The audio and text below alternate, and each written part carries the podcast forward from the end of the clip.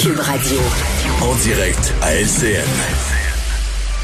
Salut Richard. Salut Jean-François.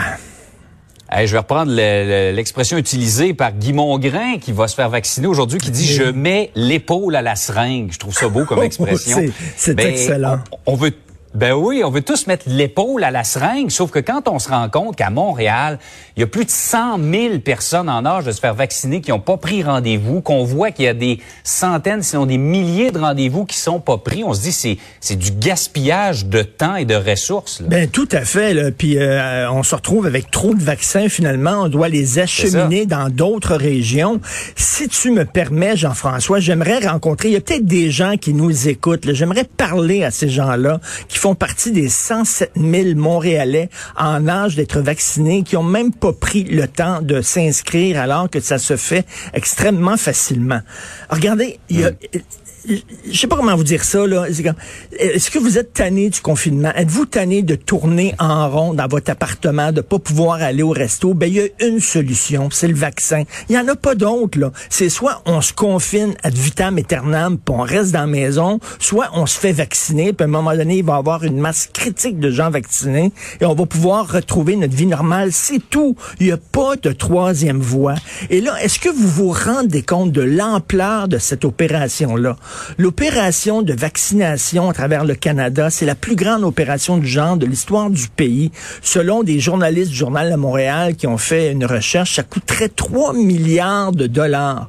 Là, on a fait venir des vaccins de l'Inde. Donc, on met ça dans des camions. Il faut envoyer ça avec des fioles, des seringues, des infirmiers, des camionneurs, tout ça. Il faut les congeler, il faut les entreposer. C'est une opération d'une complexité incroyable pour vous protéger pour vous protéger. Exact. Actuellement, il y a des gens qui sont pas vaccinés parce qu'ils ont pas l'âge, OK? Ce sont des professeurs, ce sont des travailleurs de la santé, ce sont des, des, des, des aidants, des proches aidants. Il y a même des gens handicapés qui n'ont pas été vaccinés. Pourquoi? Parce qu'on dit, vous attendrez.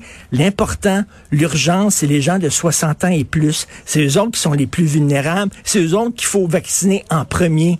Là, ces gens-là, qui attendent d'être vaccinés, des travailleurs de la santé, des profs qui ont. Puis là, ils vous voient que vous, vous faites pas vacciner. Mais Et des bordel. gens, Richard, de l'extérieur de la région de Montréal, même des gens pas très loin de Montréal, mais des gens des régions, j'ai des gens du Saguenay qui m'écrivent ce matin, qui attendent euh, le, le- le vaccin. Il y a des gens du bas du fleuve qui disent, nous, là, emmenez-nous-les. Il y, a une, il y a une madame qui a écrit en Estrie ce matin, elle dit, je vais aller chercher les vaccins s'il faut, Oui. les emmener- s'il faut pour les emmener en Estrie. Ben, c'est- vraiment, c'est incroyable. Ça, ça va vite, là, ça va vite de s'inscrire. Ouais. Ça fait pas mal de se faire vacciner. Ça, c'est le genre de gens là qui chialent tout le contre le gouvernement, mais qui vont même pas voter. C'est ce genre de gens-là. Là. À un moment donné, je vous décerne le prix Nobel de l'irresponsabilité et de l'égoïsme. Je vous le donne. Il vous appartient. C'est à vous. Ça n'a aucun maudit bon sens que plus de 100 000. Écoute, quand j'ai vu ce chiffre-là, là, je me disais, OK, Mm. Peut-être 20 000, peut-être 30 000, 100 000 personnes. On est tout en train de faire ça pour vous. Pour vous. Et vous dites non. Ça, c'est comme si vous tombez en bas d'un bateau, là, en pleine mer. Vous êtes en train de vous noyer. Il y a quelqu'un qui vous voit, qui vous lance une bouée, puis vous dites non, merci. J'en ai pas besoin. Je préfère couler.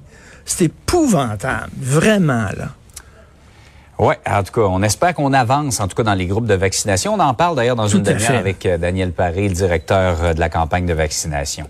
Par ailleurs, Richard, euh, c'est toute une controverse à l'UCAM qui, il y a un mouvement qui a pris naissance parce qu'on poursuit une étudiante pour atteinte à la réputation de l'université. Hélène Boudreau, qui se décrit comme une travailleuse du sexe, en fait, elle a un site internet où tu peux, euh, tu peux t'abonner et tu as des photos coquines d'elle. Ok, c'est pas des photos porno, c'est des photos coquines. Non. À côté, là, des vidéos de Nicki Minaj, euh, euh, de, de et des autres. Là, de, euh, écoute, c'est rien. C'est le prion en église à côté de ces vidéos-là. Là, ok, bon. Alors, elle, elle s'est fait prendre en photo avec le mortier puis la toge lorsqu'elle était Ouais. reçue, bon, et elle a montré euh, une partie de sa poitrine, et elle tient dans les mains son diplôme, qui est vraiment roulé, très, très serré, puis tu vois un petit peu UCAM dessus. Alors là, les gens disent que, bon, elle utilise le logo, le logo de l'UCAM pour faire de l'argent. Je pense pas que les gens vont sur, son site pour voir le lo- logo de l'UCAM. Il y a des choses pas mal plus spectaculaires à voir sur son site que le logo de Lucam. Et deuxièmement, vraiment, et deuxièmement, c'est pas ça qui entache la réputation d'une université. Savez-vous ce qui entache la réputation d'une université? Ce sont des conférenciers qui sont bannis. Ce sont euh, de laisser faire des militants euh, radicaux comme pendant euh, la grève étudiante qui étaient masqués avec des battes de baseball, qui rentraient dans des cours pour interrompre des examens. Ça, c'est pas très bon pour la réputation d'une université. C'est de bannir des ouvrages de bannir certains mots. Rappelez-vous, euh, je sais pas si tu te souviens, il y a quelques années, l'îlot voyageur, le projet de l'îlot voyageur, où l'UCAM s'était lancé dans des dépenses folles, avait gaspillé des centaines de millions de dollars dans un projet immobilier, de l'argent qui devait aller pour l'éducation des jeunes. Les autres, ils ont décidé de devenir des magas, de, des, des manias de l'immobilier. Ça, ça entache la réputation d'une université pas une fille qui fait une photo coquine. Et là, elle est poursuivie pour 125 000 dollars. Vraiment, là. Ils ont, et là, ils vont, les autres vont payer des avocats à, à l'UCAM, là. Pour une, pour une niaiserie pareille, pour une cause aussi stupide que ça.